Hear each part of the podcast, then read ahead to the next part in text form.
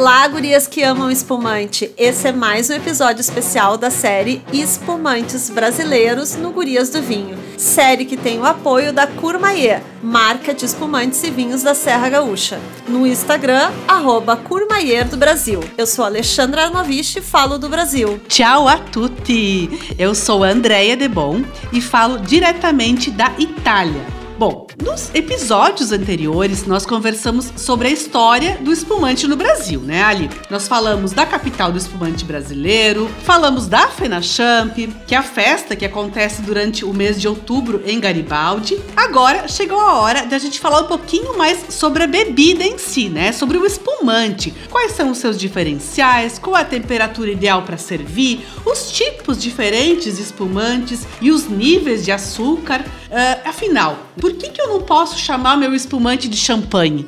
Para falar, Andréia, desse tema gostoso e refrescante, que é o espumante, a gente trouxe uma pessoa que admiramos e respeitamos muito. Ela estuda, escreve e dá aula sobre o vinho brasileiro há um bom tempo. Eu tô falando da sommelier Silvia Marcela Rosa. Nossa, que chique isso, gente.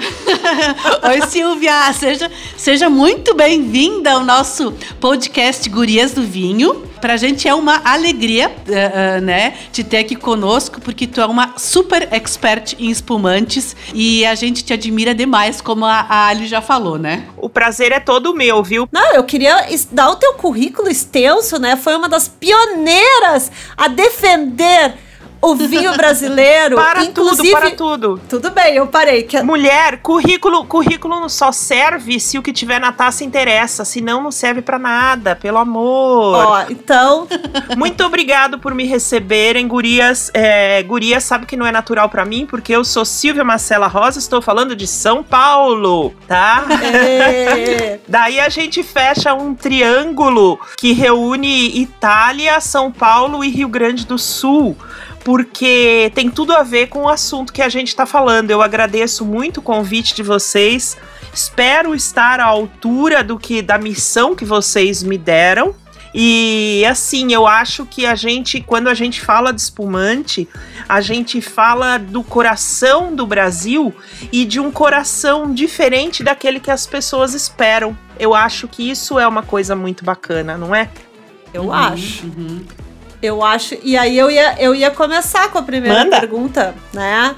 Para contar pra gente como começou essa tua paixão pelo vinho nacional. Da onde surgiu, né? Que eu ia botar lá no teu currículo, que foi, tu foi uma das pioneiras a defender o vinho nacional e, eu, e o nosso espumante. Como que começou isso aí? É, acho que foi a pioneira sobre escrever sobre vinhos de uma forma didática, de uma forma informação acessível a todos os públicos eu acho que, a, que às vezes as pessoas, quando elas olham para suas carreiras, elas não conseguem olhar de uma forma um pouco fria e pensar como as coisas se encaminharam para ser o que elas são. Mas eu sou uma pessoa, como vocês falaram, é, é, mais do que, do que jornalista, mais do que sommelier, mais do que bartender, eu me considero uma professora. E como professora, a gente tem que ser didático. E esse didatismo, ele não é aplicado apenas à sala de aula. Esse didatismo ele é aplicado principalmente no estudo e no que você pensa a respeito de você mesmo. Então, por exemplo, todo mundo tem, tem grandes professores que você sabia que o cara é um mestre que estudava pra caramba, que tinha trabalhos maravilhosos publicados e a aula da pessoa era um tédio. Todo mundo já passou por isso. E tinha outros professor, professores, professoras que pareciam assim um pouco atrapalhados, mas que tinham um conteúdo maravilhoso. No meio disso existe uma didática para o aluno e existe uma didática pessoal.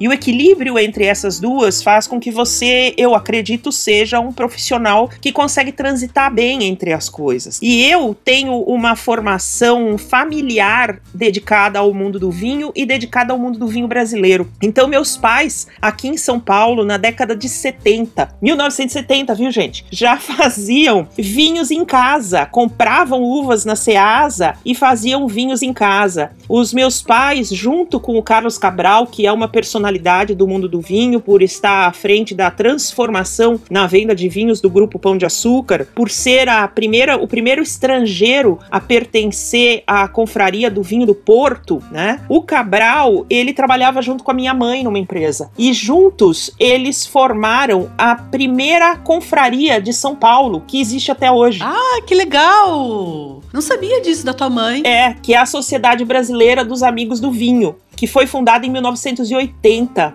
Então a minha mãe, como era uma secretária executiva, eles gostavam muito de vinho, o Cabral já gostava de vinho, já falavam, já trocavam informações sobre isso. Ele falou: "Como é que a gente monta um lugar para a gente provar os vinhos juntos? Não tinha essa coisa de degustação e tal, né? Tudo muito distante, gente. Nós estamos falando de um Brasil da década de 70, tá? Tudo muito distante, tudo muito difícil. E eles conseguiram, a minha mãe começou a escrever cartas para os ministérios de agricultura da França, da Itália, da Espanha e começou a obter respostas de como se como se criava e como se geria uma confraria. E aí nasce a Sociedade Brasileira dos Amigos do Vinho. Em 1980 na cidade de Embu, que é uma cidade pertinho de São Paulo, que hoje é conhecida como Embu das Artes. Então, eu cresci nesse meio. E, gente, vocês sabem muito bem que o cacho não cai longe da videira, né? Não tem jeito. ele vai, ele vai cair ali mesmo. Meus pais já deveriam ter visto que essa pessoa seria eu. E quando eu tinha 13 para 14 anos, eu já os acompanhava nos eventos, nas feiras, nas degustações. É, não podia beber, não devia beber. Eles me deixavam provar um pouquinho, mas eu não ia lá para beber, obviamente. Mas eu ajudava. Meu pai era do era tesoureiro, então eu recebia as pessoas, anotava as coisas dos eventos, sabe? Recebia todo mundo, já fazia isso. Então nós estamos falando de uma coisa que tem, gente, mais de 40 anos na minha vida. Se a Sociedade Brasileira dos Amigos do Vinho tinha como objetivo inicial é, a apreciação de vinhos brasileiros. Então, por exemplo, eu tenho registros deles em viagem a Cave de Pedra, a, as vinícolas mais antigas, isso no comecinho da década de 80. Isso tudo tá literalmente no meu DNA. Quando eu tinha 16 anos, eu fui fazer curso de bartender. Eu não tenho diploma porque era proibido ter diploma para menor de 18 anos. Então eu não tenho diploma, mas eu já tenho um curso de bartender em 1985, acho. 84, 85 por aí. Então, eu sou uma pessoa que bebe há muito tempo, gente. é. E o engraçado disso, e eu acho que eu tenho que frisar isso porque eu acho muito importante, é que quando você, entre aspas, bebe há muito tempo e você faz disso a sua profissão, você vai tendo um respeito pelas bebidas, por todas elas, e um respeito pela manutenção da sua saúde. Então, nesse ponto, o beber é uma coisa extremamente séria e sempre foi. Nunca beber para se intoxicar, beber para conhecer, beber para se divertir, beber para se alegrar, mas jamais para se intoxicar. Eu acho muito importante deixar isso claro. Claro, ótimo. Acho que é bem bem bacana, assim, né? Porque o pessoal normalmente pensa que o pessoal que trabalha na nossa área, né, do, do vinho, o pessoal pensa que a gente bebe tudo, que. Isso, que a gente tá o tempo todo embriagado, mas né? É, mas eu canso de responder para as pessoas no Instagram as perguntas: nossa, mas, mas chega no final do dia, tu deve chegar em casa cambalhando, né? Eu disse, meu Deus! Andréa! Mas imagina, a gente cospe! Porque assim, Andréia, eu... quanto, quanto barulho a gente já cuspiu junto, hein? Quanto? ah, eu não participei disso. Infelizmente, eu não participei dessa, desse descarte aí. Tá a bom. gente já cuspiu muito prosecco e muito barolo juntas, assim. Então faz parte, faz parte do, de trabalhar com bebidas alcoólicas que você tenha um extremo respeito por isso. E eu acho que a palavra respeito, ela é fundamental em toda a minha trajetória. Respeito pelo vinho brasileiro, respeito pelos grandes produtores estrangeiros, respeito pelo que se escreve e pelo que se conta. Então eu acho que nesse sentido, essa palavra, ela é fundamental em toda a minha trajetória. E talvez por isso que até hoje algumas pessoas generosas assim como vocês me levem em consideração pelo trabalho, porque a gente tem que ser muito coerente com tudo que a gente faz, né? E esse respeito que é dedicado a mim foi um respeito que ao longo dos anos eu dediquei ao vinho brasileiro, à indústria brasileira, mesmo em momentos delicados como as questões que a gente passou de selo, de barreiras, de selo, né? é verdade. Foram diversos momentos super turbulentos. Momentos né? turbulentos, né? momentos tensos, assim, que a gente acha que isso não existe numa indústria de bebidas, mas é claro que existe, né? Claro que existe, porque, na verdade, você está lidando com o agronegócio, você está ligando, lidando com o negócio e também com muito, mas muito, mas muito brio que existe nesse meio. E esse brio, às vezes ele é bom e às vezes ele é vaidade. Então, separar esse engaço da uva é difícil muitas vezes. E, e daí é que você tem que pôr o respeito como bandeira, né? É verdade. E daí eu vou trabalhar no jornalismo, e no jornalismo eu conheço o Dias Lopes, que na época saiu saiu da revista Veja, onde nós trabalhávamos juntos, e ele era um dos. ele fez parte da equipe dos fundadores da revista Veja, e ele é convidado para ir dirigir a revista Gula, porque ele tinha passado alguns anos como correspondente da Veja na Itália. Então ele voltou para o Brasil com uma com uma expertise muito interessante, e na Veja ele estava enjoado daquilo, do, do, do que era a Veja, e ainda mais entrando nos anos 90 com uma turbulência política ardida, né?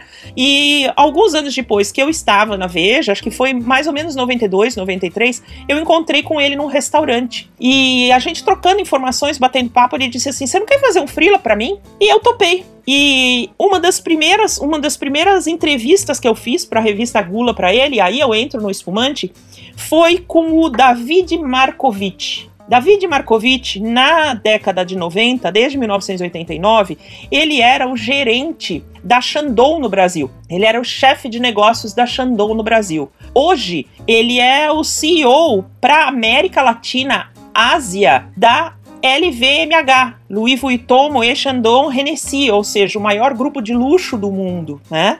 E ele é, ele naquela época ele geria a Shandong, onde ele ficou por quase 30 anos até ser promovido. E ele veio para o Brasil, ele veio cuidar dessa operação no Brasil, porque aqui ainda tinha aquela coisa de fazer vinho tinto, fazer vinho branco, e o Mário Gais já tinha cantado a bola de que o negócio da Chandon no Brasil era fazer espumante e cantou a bola, teimou, brigou com eles, acabou comprando o próprio, o próprio terreno, o próprio terroir na, na Serra Gaúcha, de tanto brigar com a Chandon e falou: bom, já que eles não vão fazer espumante, eu vou fazer o meu. Vejam no que deu, o que é hoje a vinícola Geiss, né? E com essa, com essa teimosia dele veio também Felipe Mevel, que é outro francês que vem para tomar conta dessa operação junto com David, e daí realmente eles tiram todo o tinto e branco que, se, que era feito no, no Brasil pela Chandon e passam a se dedicar a produzir só espumante. E eu me lembro, eu tô contando isso porque eu fui fazer essa entrevista com David Markovic. Eu era uma jovem, em algum momento eu fui, mas eu era uma jovem repórter e eu fui num escritório muito elegante da Chandon aqui em São Paulo. Uma entrevista às nove e meia, dez horas da manhã por aí, e ele já me recebeu abrindo uma garrafa de espumante. E esta pessoa que vos fala disse que não ia beber. Olha só. Porque estava em trabalho. Porque eu estava em trabalho e eu estava toda nervosa, que eu sabia como era importante aquilo. Claro. Era uma das primeiras entrevistas. O cara da Chandon não era pouca coisa. Daí eu, daí eu percebi que eu tinha dado um fora, entende? E eu, daí eu respirei fundo assim e disse assim: "Vamos celebrar no final com uma taça de espumante quando a gente terminar o trabalho?" Aí ele falou: "Não, claro". Daí ele entendeu que eu fiquei sem jeito. E daí no final nós tomamos uma garrafa de espumante os dois ali no final da entrevista. E, e, esse, e, e, naquela época ele já me contou histórias sobre o espumante brasileiro que não estão em livros, entende? São, são histórias que foram, que foram sendo administradas dentro da Chandon Brasil em parceria com a Salton, com Ângelo Salton, em parceria com a Aurora, em parceria com Adolfo Lona da Degreville. Então se constrói uma indústria, literalmente uma indústria do espumante brasileiro dentro de um momento de Brasil que era um momento super turbulento. Isso era, isso era, isso era 80, 70? Isso era, 80? isso era. Ele começou na Shandong em 80. A Shandong foi fundada no Brasil, ela faz 50 anos o ano que vem, né? Vai ter muita novidade importante. Ela foi fundada em 1973, mas ela fazia tintos e brancos, ela não fazia espumantes.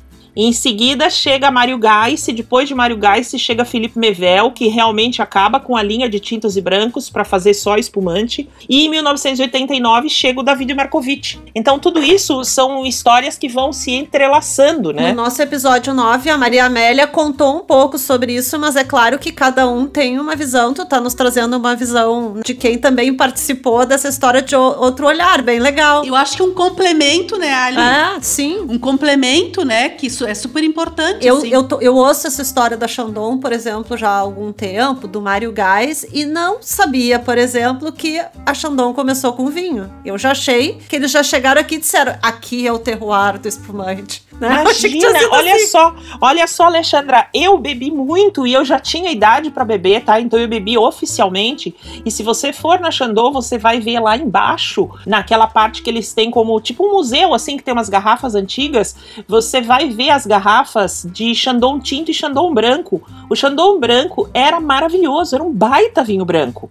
Então, eles, é, durante anos, eles fizeram isso e Mário Gás teimando com eles, dizendo: não, ó, o negócio dá para fazer, mas o negócio aqui é vinho, é vinho espumante. E todo mundo achava ele louco porque ele era chileno, né? Então trouxeram ele para fazer vinho tranquilo. Não trouxeram ele para fazer e é legal, porque ele acreditou tanto, a gente ouve essa história, ele acreditava tanto nisso que tudo que ele ganhava, daí os filhos contam, ele conta, tudo que ele ganhava, ele comprava as terrinhas dele lá para plantar os, para plantar as uvas, até a esposa ficava meio assim, tudo. porque ele investia tudo Isso mesmo, isso mesmo. Então, quer dizer, tem uma. É, quando, quando a gente fala, e daí o Markovitch ele conta uma, uma coisa que eu acho muito importante, que vocês estão falando de consumo de espumante, de como beber espumante e tal. O consumo, ele é condicionado pela moda. As pessoas não aceitam isso, elas ficam bravas porque elas não querem ser manipuladas. Se não houvesse manipulação, não haveria fake news. Ponto. Certo?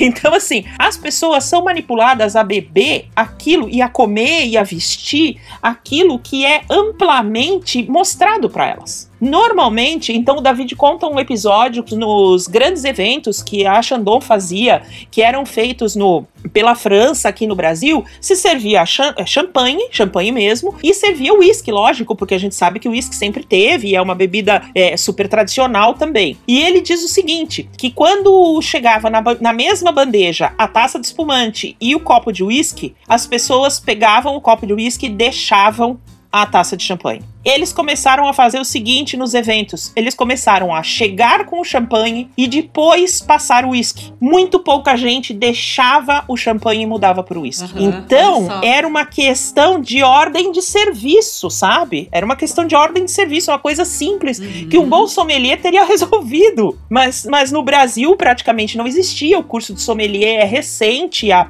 e daí, quando você começa é, a ter, por exemplo, uma Salton que sempre teve uma força de mercado mercado, produzindo mais espumante, aumentando a sua planta para conseguir produzir mais espumante, quando você tem a Aurora produzindo mais espumante, e vamos levar em consideração que a Aurora e Salton começaram essa produção no final da década de 60, 70 e cresce em 80, na hora que você tem oferta no mercado, você tem consumidor, porque ele não vai consumir se não tá lá. A única coisa que existia era champanhe, champanhe é e sempre foi caro e seguirá é, sendo eu caro. Eu vou fazer uma pausa aqui para aproveitar a didática da Silvia e explicar uma coisa que parece sempre óbvia e acho que muita gente às vezes ainda comete e não, e não sabe isso porque que a gente está falando com todos os tipos de público, tá, Silvia? Que é, que é falar sobre por que, que a gente chama, não chama mais o nosso espumante ou espumante de champanhe durante essas décadas que tu tá falando de 70, eu acho que ainda se chamava, né? A minha mãe chama, até hoje sim, chama. Sim, então eu vou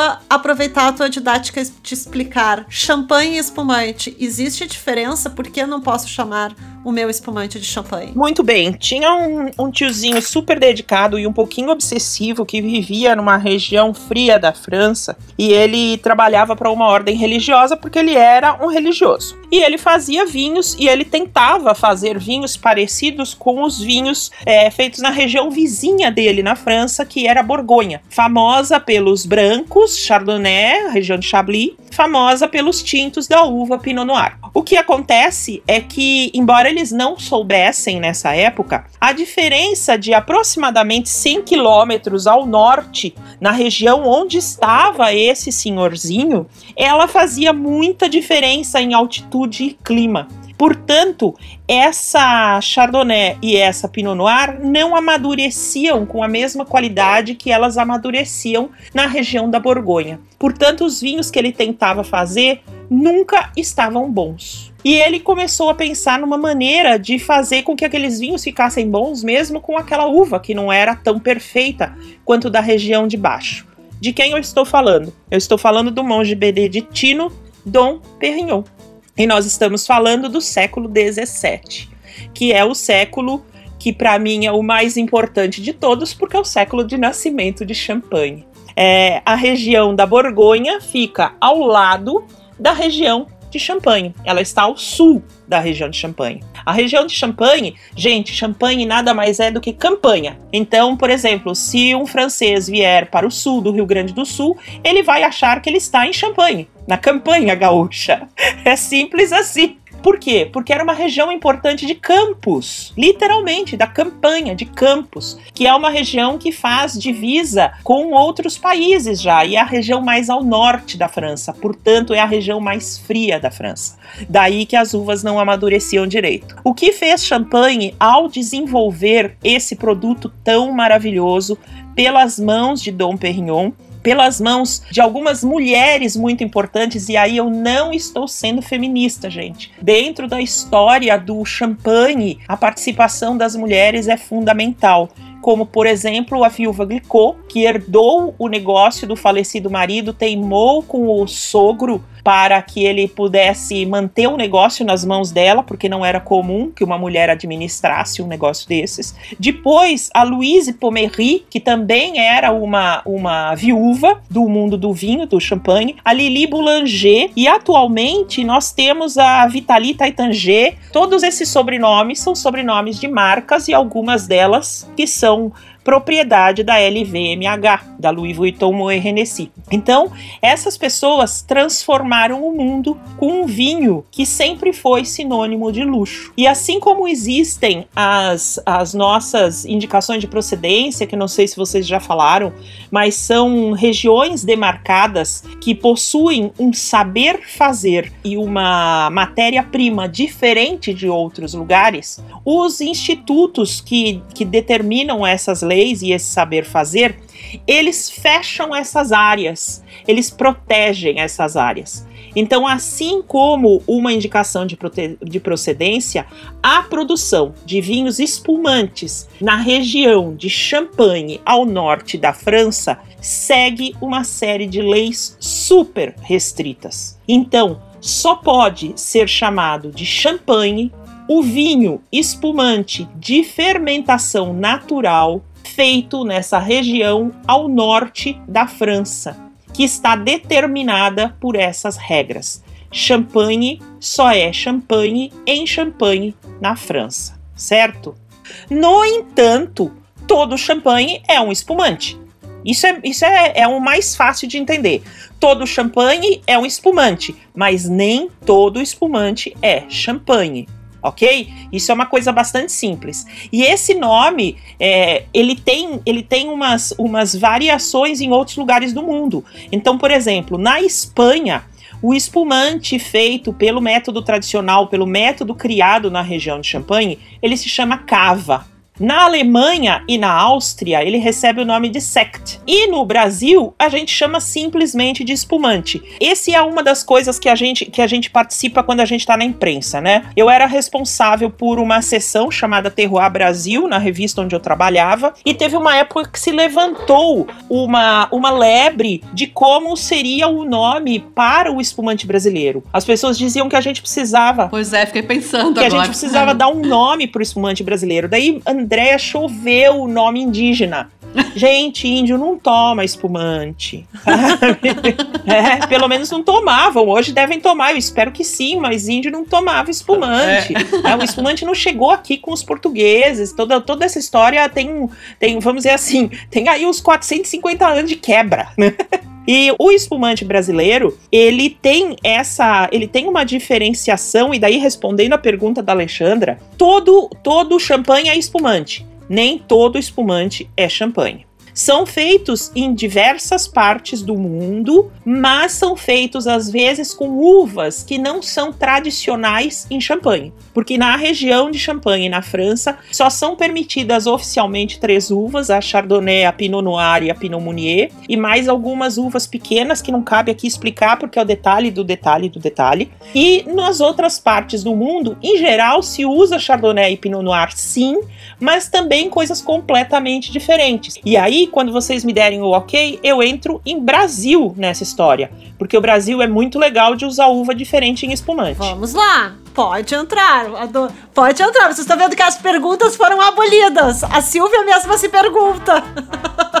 Olha só, o que acontece? Vocês, é, vocês trabalham com o pessoal da Courmayeur, né? A Courmayeur tem um espumante Nature 100% Chardonnay, que é uma perfeição. E na hora que eu digo que é uma perfeição, o que é que eu quero dizer com isso? Os três pilares que sustentam um bom espumante são frescor, acidez e fruta. Isso é muito importante. Não dá para você ter uma coisa que seja agradável na sua boca se ela não tiver esse equilíbrio. E é por isso que os nossos moscatéis, que é um vinho doce natural, eles melhoraram tanto nos últimos anos, na última década e meia, vamos dizer assim, porque foi trabalhado melhor a acidez sem a perda dessa fruta, sem a perda desse dulçor que encanta tanta gente. Então, quando você começa a trabalhar no Brasil com Chardonnay, a Chardonnay é uma uva branca, a rainha das uvas brancas, como se diz, né? E é uma uva branca que tem muita qualidade. Mas ela vai se diferenciar dependendo da terra onde ela é plantada. E quando eu digo terra, os enófilos que nos escutam vão compreender que eu estou dizendo terroir, toda,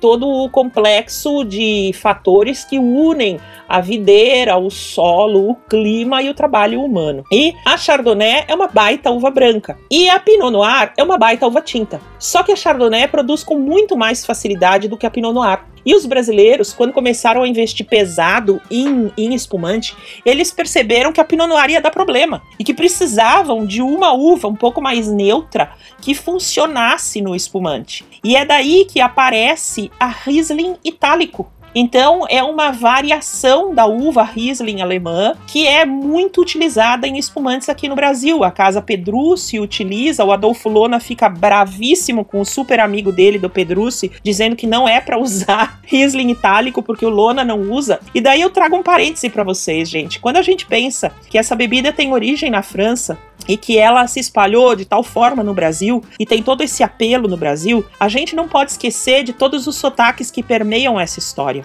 Então nós temos os sotaques, claro, dos portugueses que trouxeram a vitivinicultura para o Brasil, mas principalmente dos italianos que se estabeleceram na Serra Gaúcha, e daí nós temos os estrangeiros que vão chegando aqui, e eu digo estrangeiro de uma forma muito, muito, muito amigável, porque esses caras hoje já são brasileiros, né? Como o Adolfo Lona, que veio da Argentina Argentina, de Mendoza, para trabalhar na cidade de Garibaldi, fazer um espumante chamado De Greville numa empresa de italianos.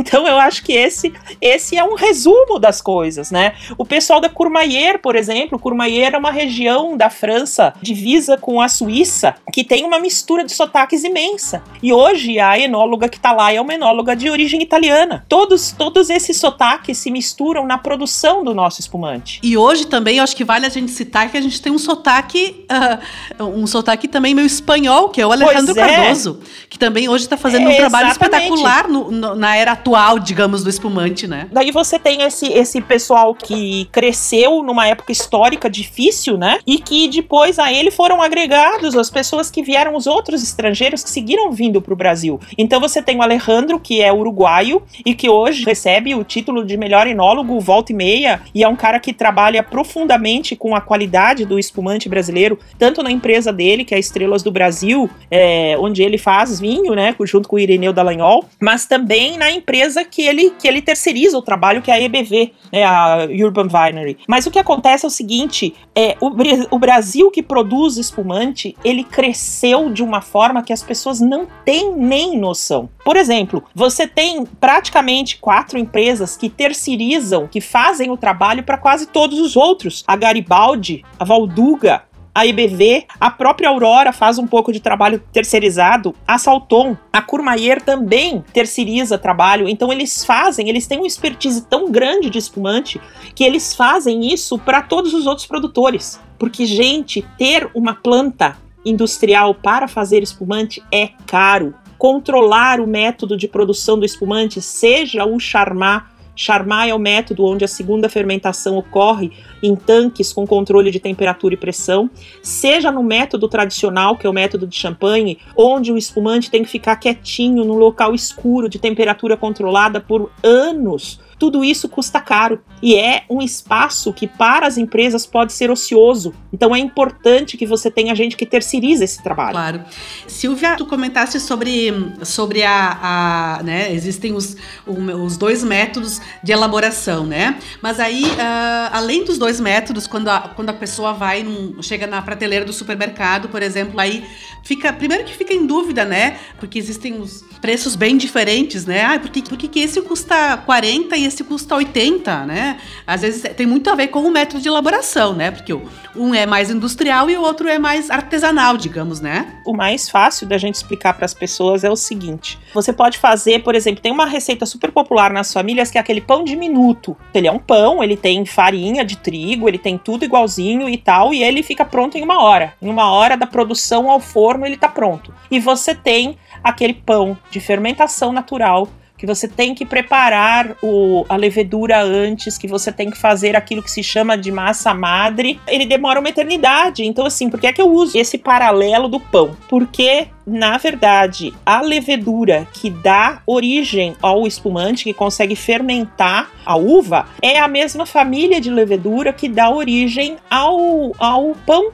e o vinho. Eles estão juntos nessa história. Esse paralelo da levedura, ele é muito importante porque você pode fazer um vinho que fique pronto da uva até a taça em 3, 4 ou 5 meses, que é o método Charmat, que só passa a existir quando você tem disponível os tanques com controle de temperatura e pressão, ou seja, ele é uma inovação da revolução industrial e de você ter disponível energia elétrica e manufatura de, de materiais pesados, né? E você pode ter um espumante feito pelo método tradicional, que é o mesmo método utilizado em champanhe há 250 anos, cuja segunda fermentação ocorre dentro da garrafa, num processo lento, gradual. Esse processo lento gradual inclui produto parado em algum lugar. Se ele está parado e não está vendendo,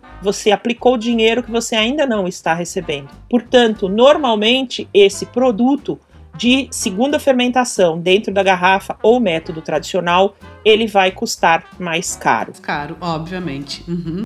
E dentro também dessas categorias, a gente tem também Silva Natur, Extra Brut. E essas diferenças, elas têm relação com açúcar? Como é que, como é que o produtor faz essa separação das categorias de espumantes? Então, Andréia, você tinha, você tinha até comentado, né, que as pessoas não sabem falar espumante, elas falam champanhe, né? Eu não tenho, eu não tenho muito, muito problema que as pessoas falem isso realmente, embora eu corrija todo mundo o tempo todo, né? Eu faço isso, é até desagradável, é, um, é quase um vício de linguagem, mas eu tenho problema quando as pessoas chamam todo o espumante, todo o champanhe de prosecquinho. Na hora que o cara jogou no diminutivo, aí eu me ofendo.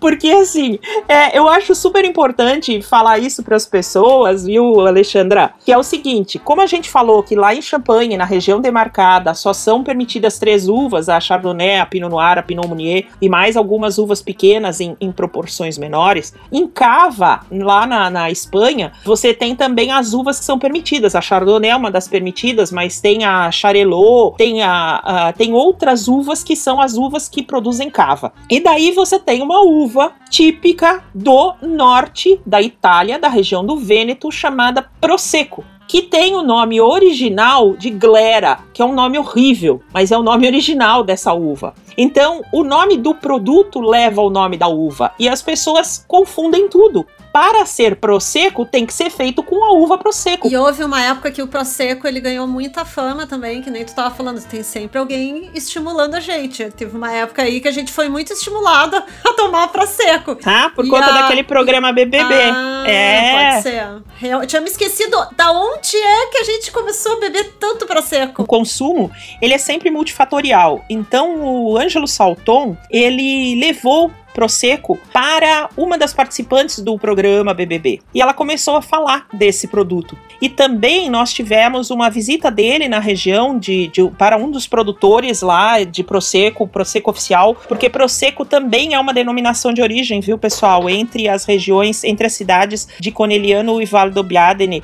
A Andrea podia fazer um podcast sobre isso uma vez, né, Andrea, para explicar direitinho o pessoal, né? A gente também, e daí eu pergunto para vocês uma coisa que a gente também não pode, não poderia usar a denominação Prosecco mais embaixo do vinho produzido com a glera então, essa é uma briga que eu, que eu comprei pessoalmente. E na época que eu comprei essa briga, eu comprei junto com o pessoal da Associação Brasileira de Enologia. Porque o que acontece é o seguinte: as regras que determinam o champanhe, elas são. Elas vêm também da comunidade econômica europeia e elas são bastante antigas. E são umas regras que elas, elas são mais ligadas ao método de produção do que à uva. Ninguém vai mandar parar de produzir Chardonnay, de produzir Pinot Noir. No entanto, quando as mudas de, de Prosecco vieram para o Brasil, elas vieram com o nome Prosecco. Então, se você está comprando mudas de um viverista italiano da região do Vêneto e você está produzindo aqui um vinho espumante com a uva Prosecco, qual é o nome que você vai dar para ele? Frederico? João? Tipo Prosecco, que nem o queijo, que é tipo brie, tipo... Tipo Prosecco. Tipo prosecco. É, então essa, essa é uma briga extremamente delicada que está sim sendo comprada já há alguns anos, mas a Itália resolveu parar de brigar um pouco com o Brasil e brigar com umas coisas mais sérias onde ela tem mais poder. Por exemplo, na Alemanha, no sul da Alemanha, tem uma rota do Prosecco. Então tá do lado de casa. Então eles resolveram primeiro comprar essa briga do lado de casa para depois vir comprar briga com a gente aqui. Então a gente ganhou alguns anos para se adequar. Mas eu penso o seguinte, essa adequação é complicada. Que nome que a gente vai colocar? Espumante. espumante? Ora, não? Não Como é? os outros também. Pois é. Pois é. Vamos... Eu já tinha ouvido falar sobre isso e eu acho que espumante. Eu já acho, sou da opinião que espumante brasileiro ia ganhar tendo um nome legal, sabe? Porque de tudo que a gente tá ouvindo aqui da Silvia, o nosso espumante ele tem um sotaque diferente. Ele tem uma diversidade brasileira, que assim como o, Brasil tem essa diversidade, a gente tem essa diversidade em uvas, em, em aromas dentro do. Então eu acho que o nosso espumante ele, ele teria que ter um, um nome. Eu, eu, eu acho isso. Eu acho que diferenciaria ele. Mas também teria o complicador. Tem muita gente que ainda chama o seu espumante de champanhe. E chama o espumante de prosecco. Pois a é, gente... aí vai ser mais uma complicação, E né? confunde, na verdade. Por que, que esse aqui não é um prosecco? Qual é, né? Prosecco ou ou champanhe. Então confundiria também. O que eu acho que é complicado nessa, nessa situação é você fazer uma denominação comum e essa denominação comum ela não existe. Essa denominação comum seria apenas o vinho com borbulhas, que é o nome que explica, mas não conta a maravilhosidade que é tudo isso. Vinho com borbulhas pode ser um frisante e tal, e daí eu vou responder a pergunta da Andrea. Então, Andrea, é o seguinte: quando, quando você faz um espumante, você permite que todo o açúcar seja consumido pela levedura e ele fique preso de alguma forma. Esse gás carbônico que é produzido pela levedura se alimentando do açúcar da uva, esse gás carbônico fica preso. E ao ficar preso são justamente as borbulhas que tem dentro do dentro do espumante, ou do champanhe ou do cava, não tem problema. Mas quando você termina essa produção, se essa levedura estava saudável e agiu direitinho, ela comeu, e isso bem entre aspas, não é entre aspas, tá? Ela comeu literalmente todo o açúcar que tinha ali para sobreviver. Então esse produto final com borbulhas, ele praticamente não tem açúcar residual. Esse seria o nature, o espumante que não tem sobra de açúcar residual. Em seguida, você vai ter as classificações. O extra brute, que é essa classificação é brasileira, tá, pessoal? Essa classificação é para o produto brasileiro. Se for para prosecco, ela já é diferente, o prosecco italiano. O extra brute, ele tem um pouquinho mais de açúcar. E o brute, ele tem mais. Então você vai subindo a quantidade de açúcar residual. Esse açúcar residual tem uma maneira fácil de vocês compreenderem. Sabe aquele saquinho de açúcar que a gente utiliza que, que vem no, do lado do cafezinho, aquele saquinho de açúcar tem 5 gramas de açúcar. 5 gramas de açúcar é mais do que existe em um litro de espumante Nature. Então é pouquíssimo açúcar. Dilui aquele saquinho de açúcar em um litro de água e você quase que não vai perceber que aquela água está doce. É? Então você, você consegue pensar por esse paralelo. E isso vai subindo na classificação. O que tem menos açúcar de todos é o Nature, portanto, ele tem uma acidez mais pronunciada, ele é mais intenso dependendo da uva com o qual ele é feito, mas se ele foi muito bem feito, ele é extremamente equilibrado e muito, muito agradável de ser bebido. Com um pouquinho mais de açúcar tem o Extra Brut, que ganha uma, vamos dizer assim, um vernizinho, que esse açúcar dá um ligeiro verniz. Em seguida, você tem o brute, que é a massa de produção, tanto no método Charmat quanto no método tradicional, a massa de produção é espumante brute. E no espumante brute, você tem uma janela de açúcar que pode ser que tem uma diferença de quase 10 gramas. Então você vai ter brutes que são mais doces e brutes que são menos doces. Nunca doce, tá, gente? O brute ele é sempre seco mas com uma impressão maior de dulçor, vamos dizer assim. Daí você tem o meio doce acima do brute e depois você tem o doce, que tem bastante açúcar, pode chegar a ter até uns 5 saquinhos desse de açúcar em um litro. Daí é um açúcar muito perceptível, certo? Então, cada um desses vai encontrar um paladar e uma harmonização pessoas que mesmo sem, mesmo sem harmonização vão preferir o Brute, o Nature, né? Tem o, tem o gosto pessoal também, né? Com certeza. Mas eu acho que as pessoas que gostam de espumante, e daí realmente eu vou ter um, um problema pessoal em não entender as pessoas que não gostam de espumante. é... Deveriam se permitir harmonizar. Eu acho que a harmonização é o que dá o tchan ao espumante. Sabe que eu dei uma aula uma vez, eu fazia um evento aqui no interior de São Paulo, na cidade de São Roque, e era um evento imenso, assim, para muitas pessoas. E no final a gente sempre servia um espumante. Às vezes era, era moscatel, às vezes era um espumante brute. E me chegou um, um cliente no final, né, uma pessoa que estava que tava assistindo a aula, e disse assim: Puxa vida, eu tô achando tão agradável esse espumante que você serviu, né? Eu tô achando uma delícia essa bebida, eu nunca bebi assim. E eu achei estranho. E eu, pra, eu falei, mas o senhor não tá acostumado a beber espumante? Ele falou, não, é que eu tomo todos os vinhos, inclusive os espumantes, em temperatura natural. Oh. Pausa para Ai, o espanto. Jesus. Ah, então, naquela vez que o cara foi servido um espumante na temperatura que ele deve ser servido, ele teve uma outra experiência. Isso é muito importante. Uhum. É, e eu conto isso para vocês para dizer o seguinte: gente, não coloquem no congelador.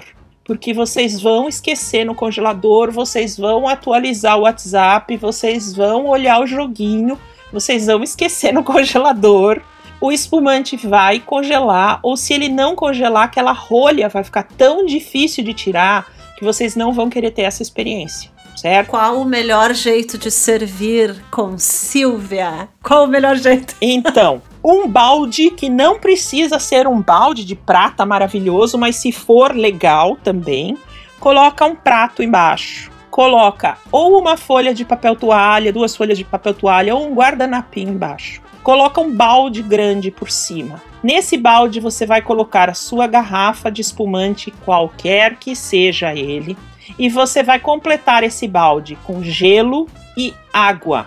Apenas isso. Ah, por que é que eu não posso colocar só gelo? Porque o gelo vai ter um formato que não vai abraçar a garrafa como deve. Ah, não posso colocar só água gelada? A água gelada não vai chegar na temperatura que você precisa. Então é gelo e água para que essa garrafa seja envolvida até uns quatro dedos abaixo do gargalo. Não deixa que ela mergulhe o gargalo. Eu não quero congelar essa rolha, não quero que nada disso gele demais. Não coloca álcool. O álcool vai soltar o rótulo da garrafa. Na hora que você for pegar a garrafa para servir, ela vai escorregar da sua mão e vai ficar muito feio o que você vai ter que fazer em seguida. Não precisa colocar sal, a menos que você esteja gelando 10 garrafas de espumante e você queira que esse gelo se mantenha um pouco mais, mas não precisa colocar sal. Menos que é que você tá numa festa desesperado, acabou o espumante, você precisa gelar mais 20 Isso. rápido daí, daí você coloca. coloca um pouco de sal grosso nessa água para facilitar a sua vida, certo? Não coloquem embaixo de uma fonte de ar condicionado. O ar condicionado vai acabar com o gelo em minutos. Em minutos tá? Não coloquem. Quanto tempo essa garrafa vai precisar nessa água com gelo? 20 minutos, 30 minutos, 40 minutos. Se for um brute, 20, 25 minutos ele já está bom. Se for um extra brute, um nature, um pouquinho mais gelado. Se for um moscatel, deixa gelar mesmo. Deixa gelar mesmo, tá? Deixa ficar geladão ali. O que você pode fazer se você vai dar uma festa? No dia anterior, coloque esses espumantes na parte de baixo da geladeira já para baixar um pouquinho a temperatura dele, para ele começar a, a, se a modificar a estrutura dele, certo? Coloca ali na parte de baixo da geladeira, faz uma camadinha ali e depois coloca no gelo que você vai apressar bastante o processo. Colocou, tirou uma garrafa, já mete outra no gelo. Ah, eu posso deixar na geladeira durante semanas? Não deve. Não deve deixar na geladeira fechado, tá? Durante semanas. Por quê? Porque esse ar que tem dentro da geladeira, ele aos poucos ele pode influir na rolha e no fechamento do espumante. Então, é claro que se ficar uma semana na geladeira fechado, você ia tomar hoje, ia fazer uma festinha hoje, o date não veio, o crush passou e você deixou para semana que vem, sabe? Não tem problema. Agora não esquece o espumante na geladeira durante meses, tá, gente? Ele vai se modificar. E deixa eu te fazer uma pergunta agora. A gente estava falando de congelar o espumante, né? E se congelou o espumante, ele estraga depois? Aí é complicado, hein, Andréia? Ele, ele vai desagregar, ele vai desagregar as moléculas, sim. E o que você deveria fazer é fazer aquilo que a gente não tem coragem de fazer. Então, por exemplo, congelou alguma coisa, a nossa ideia inicial é tirar aquilo do, do congelado passando por uma fonte de calor. Na hora que você passar para a fonte de calor, aí estragou tudo. Então, para diminuir o máximo o estrago acontecido por esse congelamento, o ideal seria baixar essa garrafa para a parte mais embaixo da geladeira e deixar que ela descongele normalmente em temperatura baixa. Silvia, uma outra coisa para também para os ouvintes que eu acho super importante, porque da mesma forma de servir a temperatura adequada, eu vejo muita gente guardando o seu espumante nas suas adegas lindas, maravilhosas, deitado junto com o vinho. Uh, sim e não, viu, Alexandra? A gente escuta isso direto, a gente escuta isso direto e ter uma, e ter uma resposta 100% garantida para isso é muito complicado. O que é que eu indico, tá? Mas isso é uma indicação da Silvia Sommelier. Se você comprou um espumante de método Charmat, que é um espumante mais leve, mais fácil de beber, você, por favor, mantenha em pé, que não vai ter problema nenhum e consuma isso mais rápido. Não vai influenciar no final desse produto se ele está, se a rolha dele estava úmida, se a rolha dele não estava úmida. Esse produto está estável, esse produto é um produto bem feito, é um produto seguro, não tem problema. Mantenha ele numa temperatura estável também. E daí, Alexandra, posso, posso dar uma dica que eu acho super importante? Quem não tem adega climatizada tem que achar e mora, quer você more num lugar frio, quer você more num lugar quente, não faz muita diferença. Você vai achar dentro da sua casa um ponto de armazenamento onde a temperatura varie o menos possível. Isso é muito importante. Então todos, toda casa tem um lugar onde a temperatura, seja no inverno, seja no verão, é razoavelmente constante. Esse é o lugar para você armazenar os seus vinhos se você não tem adega climatizada. Por quê? Porque a variação de temperatura é muito pior do que ele ser armazenado numa temperatura maior do que ele deveria. Isso é bastante importante. Então, por exemplo, é, se você tem uma adega climatizada, ela vai vir com as dicas de como deve ser armazenado, a temperatura que tem que colocar na parte de cima, na parte de baixo, a coisa já vem toda auto-explicada. Mas se você não tem, você arranja uma prateleira, arranja um lugar onde a temperatura é o mais constante possível. Por favor, não coloquem ao lado de nenhuma fonte de calor, nem da máquina da churrasqueira fogão, geladeira, sabe aquela cozinha planejada maravilhosa que tem aquele nicho de garrafa do lado da geladeira? Então ela vai pegar justamente aquela parte do motor da geladeira ali do lado e aquele vinho vai estar virando kasher o tempo todo, porque ele vai estar tá passando por um processo de pasteurização quase ali o tempo todo, né? Porque ele está submetido a um calor intenso daquela máquina que, esque que esquenta e esfria. Não é legal isso.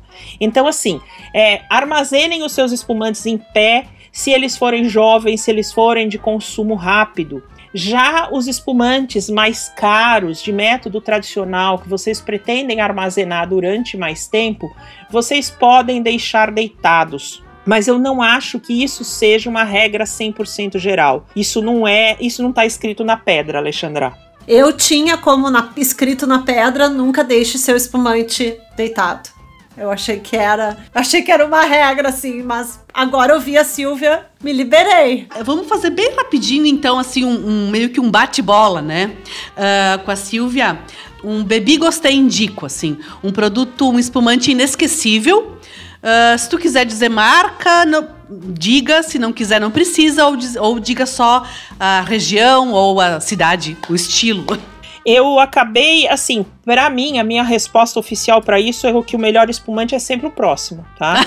É, Ótimo.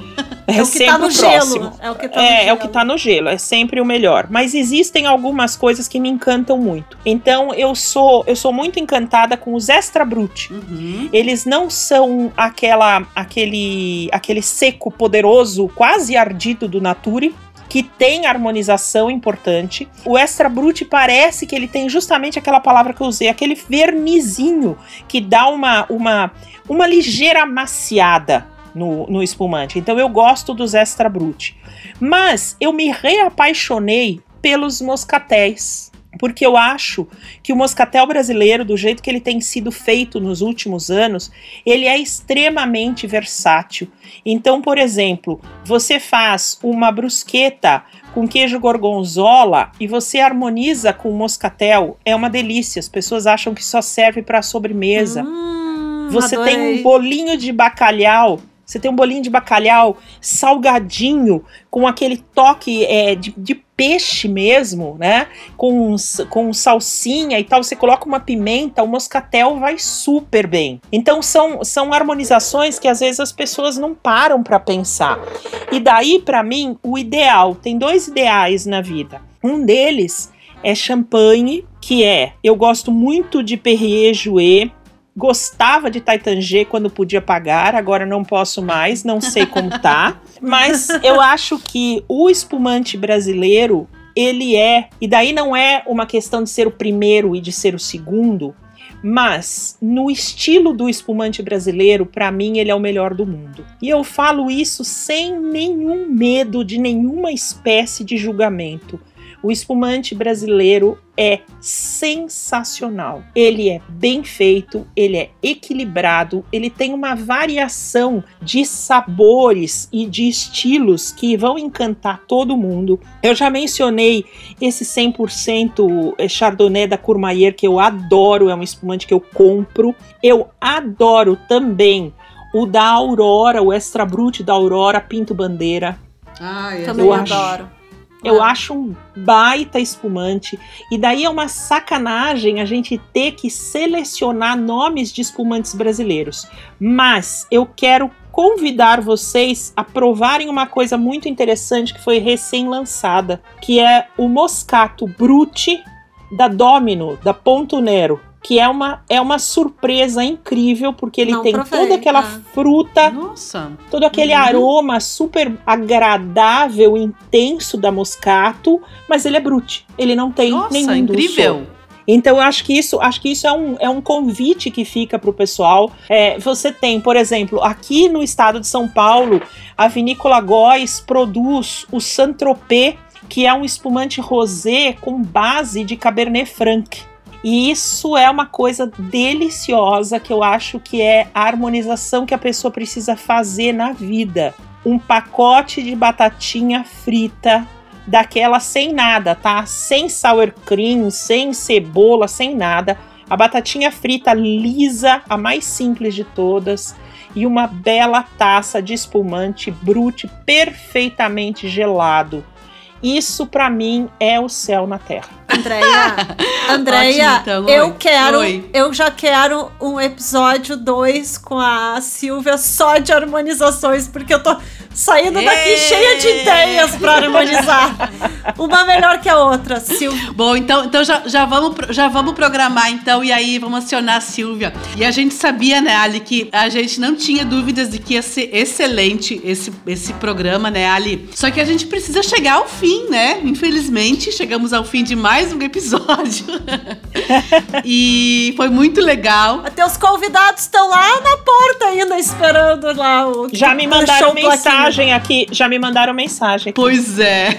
Então, Silvia, muito obrigada, tá? Nós chegamos Imagina. ao fim então de mais um episódio do nosso podcast especial sobre espumantes. Obrigada. Muito obrigada. E, e vamos fazer Ali, um brinde. Vamos fazer, vamos um, fazer brinde um brinde, com a, então. Com a Silvia para dar, né?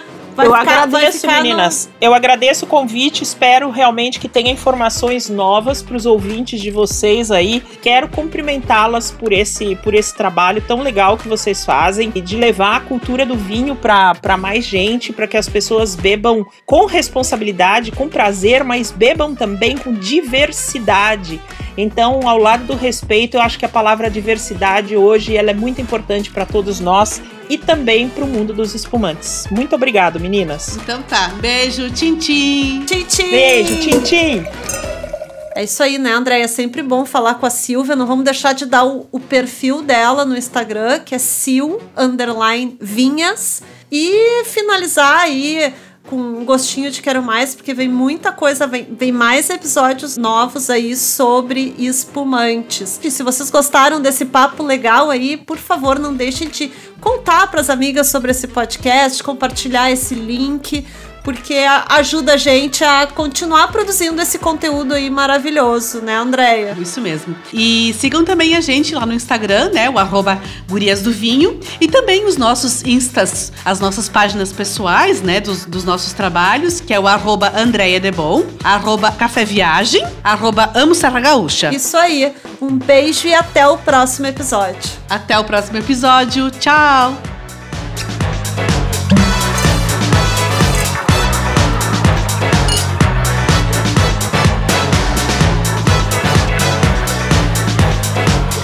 Gurias do Vinho é uma produção América Podcast.